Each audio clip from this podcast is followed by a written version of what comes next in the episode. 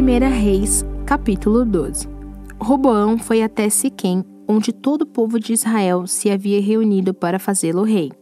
Jeroboão, filho de Nebate, que havia fugido do rei Salomão e ido para o Egito, soube disso e voltou de lá.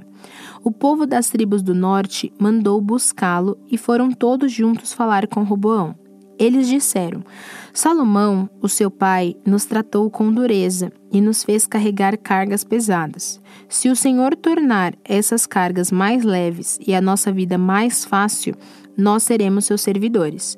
Roboão respondeu: Voltem daqui a três dias, e aí eu darei a minha resposta. Então eles foram embora. O rei Roboão foi falar com os homens mais velhos, que haviam sido os conselheiros do seu pai, e perguntou: Que resposta vocês me aconselham a dar a este povo? Eles disseram: Se o Senhor quiser servir bem a este povo, dê uma resposta favorável ao pedido deles, que eles serão seus servidores para sempre. Mas Roboão não seguiu o conselho dos homens mais velhos e foi falar com os jovens que haviam crescido junto com ele e que agora eram seus conselheiros. Que conselho vocês me dão? perguntou ele. O que é que eu digo a este povo que está pedindo que eu torne as suas cargas mais leves? Eles responderam: Você deve dizer o seguinte: O meu dedinho é mais grosso do que a cintura do meu pai. Ele fez vocês carregarem cargas pesadas. Eu vou aumentar o peso ainda mais. Ele castigou vocês com chicotes. Eu vou surrá-los com correias. Três dias depois, Jeroboão e todo o povo foram falar de novo com o rei Roboão, como ele havia mandado. O rei desprezou o conselho dos homens mais velhos e falou duramente com o povo, como os jovens haviam aconselhado. Ele disse: O meu pai fez vocês carregarem cargas pesadas. Eu vou aumentar o peso ainda mais. Ele castigou vocês com chicotes, eu vou surrá-los com correias. Assim, o rei Roboão não atendeu o povo. O Senhor Deus fez com que isso acontecesse para confirmar aquilo que ele, por meio do profeta Aías de Siló, tinha dito a Jeroboão, filho de Nebate. Quando os israelitas viram que o rei não ia atender o seu pedido, começaram a gritar: Abaixo Davi e a sua família. O que foi que eles já fizeram por nós? Homens de Israel, vamos para casa, que Roboão cuide de si mesmo. E assim os israelitas foram para suas casas, deixando Roboão como rei somente do povo que morava no território da tribo de Judá. Então o rei Roboão mandou que Adonirão, o encarregado dos trabalhadores forçados, fosse falar com os israelitas, mas eles o mataram a pedradas. Porém, Roboão saltou depressa para o seu carro de guerra e fugiu para Jerusalém. Desde aquela época até hoje, o povo de Israel, o reino do norte, está revoltado contra os reis descendentes de Davi. O povo de Israel soube que Jeroboão havia voltado do Egito.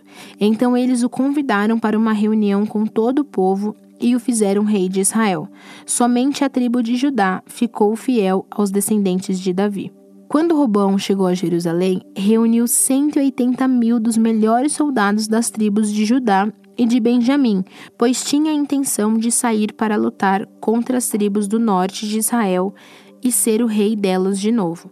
Mas o Senhor falou ao profeta Semaías e mandou que desse Robão e a todo o povo das tribos de Judá e de Benjamim o seguinte recado: Não ataquem os seus próprios irmãos, o povo de Israel, Voltem todos para casa. Se tudo aconteceu assim, foi porque eu quis. Então eles obedeceram a ordem de Deus, o Senhor, e voltaram para casa. O rei Jeroboão de Israel cercou de muralhas a cidade de Siquém, na região montanhosa de Efraim, e morou um pouco de tempo ali. Depois saiu e cercou de muralhas a cidade de Penuel. Então pensou: do jeito que as coisas estão, se o meu povo for a Jerusalém oferecer no templo sacrifícios ao Senhor Deus, os corações deles vão cair para o lado de Roboão, rei de Judá, e eles me matarão. Por isso, ele fez dois touros de ouro e disse ao povo: já chega de ir a Jerusalém para adorar a Deus, povo de Israel. Aqui estão seus deuses que tiraram vocês do Egito.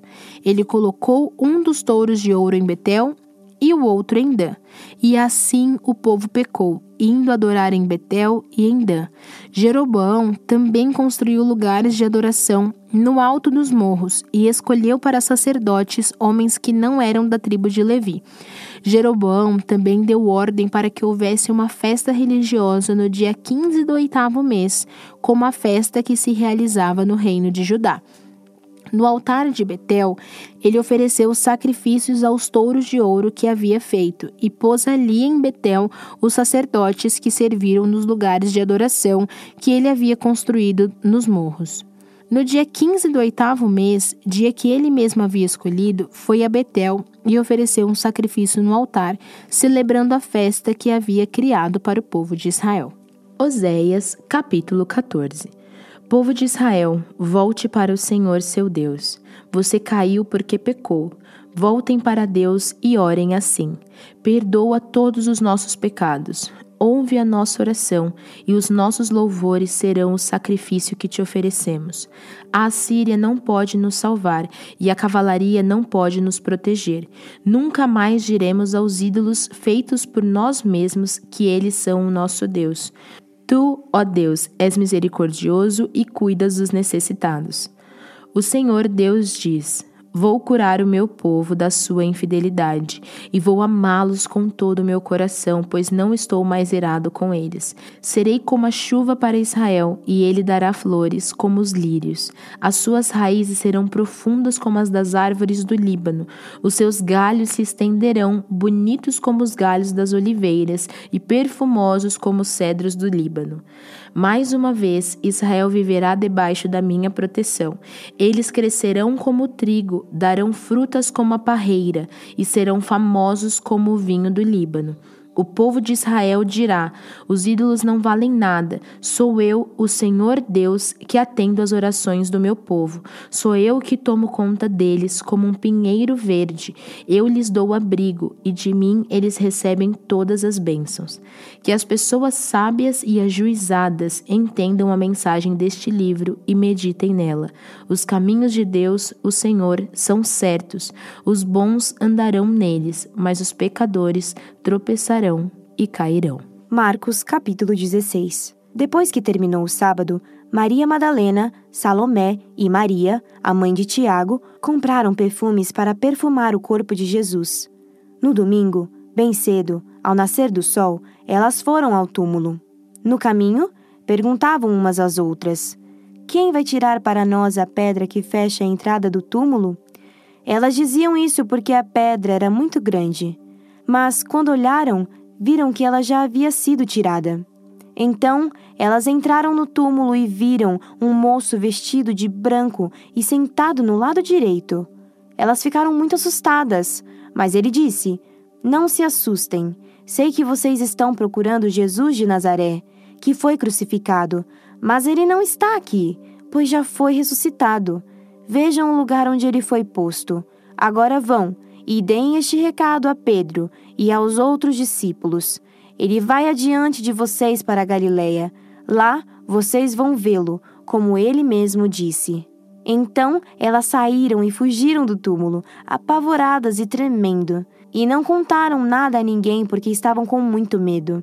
Jesus ressuscitou no domingo, bem cedo, e apareceu primeiro a Maria Madalena, de quem havia expulsado sete demônios. Ela foi contar isso aos companheiros de Jesus, pois eles estavam tristes e chorando.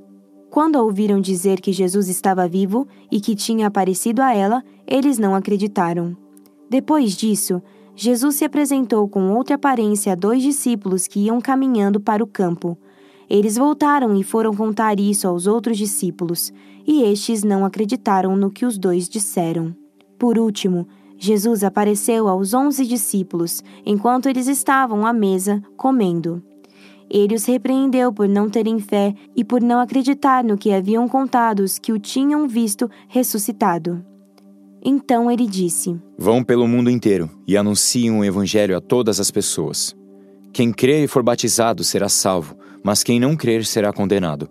Aos que crerem será dado o poder de fazer estes milagres expulsar demônios pelo poder do meu nome e falar novas línguas. Se pegarem cobras ou beberem algum veneno, não sofrerão nenhum mal, e quando puserem as mãos sobre os doentes, estes ficarão curados.